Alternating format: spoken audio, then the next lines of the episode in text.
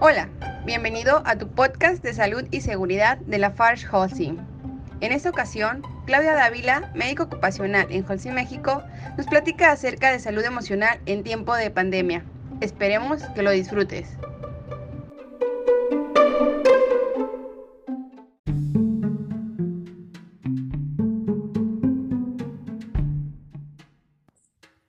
Salud emocional en tiempos de pandemia. De repente el coronavirus se ha metido en nuestras vidas casi por sorpresa. Nos toca quedarnos en casa para protegernos y proteger a los demás. Esta situación está haciendo un cambio radical para todos en el estilo de vida. Como se ha presentado y lo que se ve para futuro, no parece que vaya a ser para unos pocos días. Puede que dure más de lo que quisiéramos. Ante esta situación, es necesario realizar acciones para mantenernos bien a nivel anímico. No debemos dejarnos llevar por preocupaciones y temores, aunque puedan parecer lógicos. Nuestro sistema inmunológico, nuestras defensas, trabajan de forma más activa contra el virus cuando el estado de ánimo es bueno. Si nos asustamos y nos preocupamos demasiado, si hacemos que decaiga nuestro ánimo, haremos que nuestro organismo se debilite, esté más perezoso y luche con menos energías para combatir el virus. Para ayudarte a ver la situación desde otro punto de vista, aquí te menciono algunas recomendaciones para mantener nuestro estado emocional lo mejor posible. Número 1. Ayudarse a uno mismo. Nosotros mismos somos quienes debemos encontrar claves que nos ayuden a mantenernos tranquilos, firmes y seguros ante la situación que vivimos.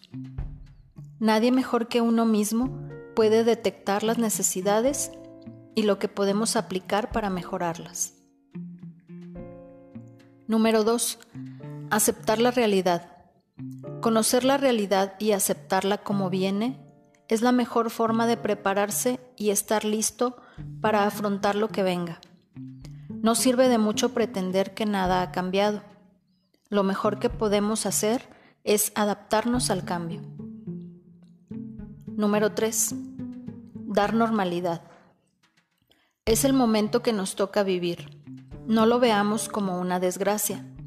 Es un problema de salud ante el cual hay que tomar precauciones o medidas. Es algo imprevisto, pero los imprevistos ocurren en la vida. Esta situación nos viene a recordar que los imprevistos y las dificultades viven a la vuelta de la esquina y que hemos de saber convivir con dificultades e incertidumbre. Número 4. Abrirse a las oportunidades que la nueva situación ofrece. Aunque nadie hubiera querido que llegase, el virus llegó. No debemos dejarnos llevar por la angustia. Desde la responsabilidad hay que atender a lo que la nueva situación nos ofrece. Y sobre todo ofrece múltiples reflexiones y aprendizajes que todos podemos realizar si nos detenemos a hacerlo.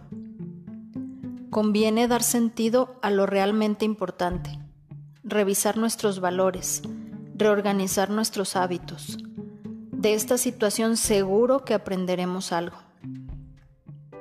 Número 5. Dar sentido a la situación. No debe caber el estado de susto, miedo o desastre. Debemos buscar motivaciones valiosas, motivos que nos den sentido a nosotros mismos, a lo que hacemos, a lo que perseguimos.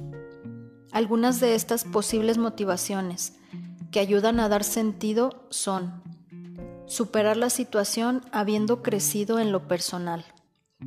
Ser un buen ejemplo para hijos y personas del propio entorno. Transmitir equilibrio y control.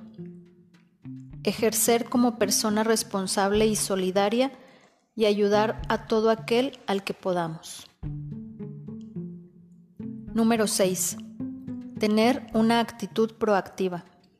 En la vida se puede soñar, desear desde una doble actitud, esperar a que suceda o tomar la iniciativa. La mejor opción es ponerse en marcha y provocar lo que uno quiere que suceda. Los que esperan suelen quedarse sin un resultado para lo que quieren. En cambio, los que van y lo provocan suelen hacerlo realidad. Tener un buen día, aunque sea dentro de casa, depende de nosotros, de tener la iniciativa, organizar un día atractivo y hacer que así suceda.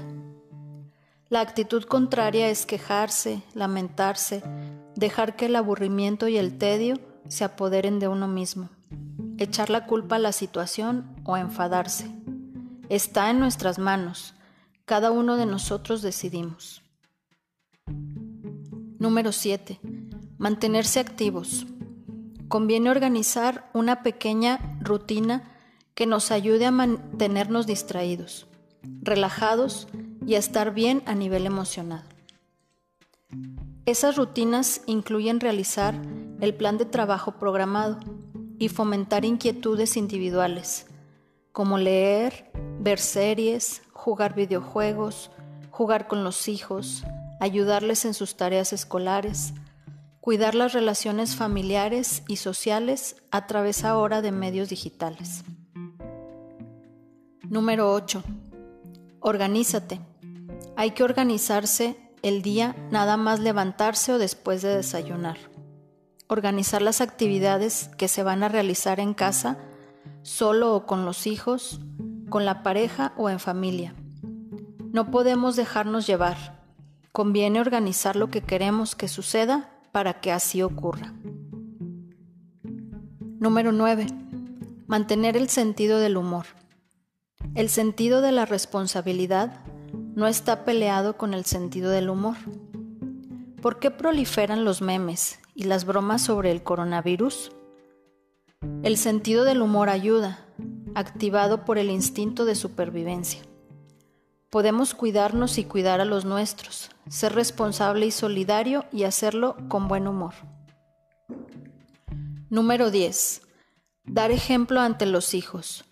Los que tienen hijos tienen una responsabilidad añadida. Los niños viven una situación nueva, han dejado de ir al colegio, sus papás no van a trabajar o lo hacen desde casa, no salen de casa en todo el día, no ven a los amiguitos.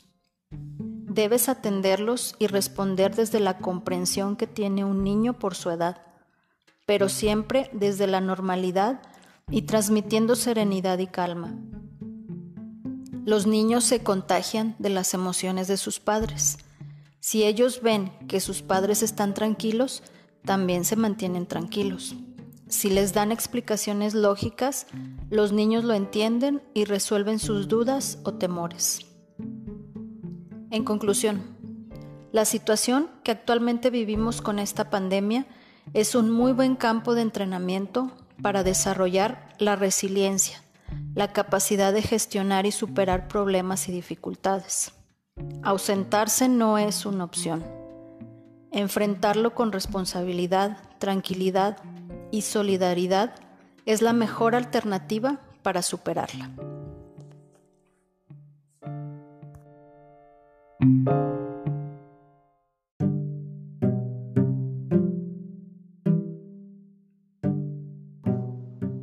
Esperamos que la información haya sido de tu agrado y síguenos en nuestro próximo episodio.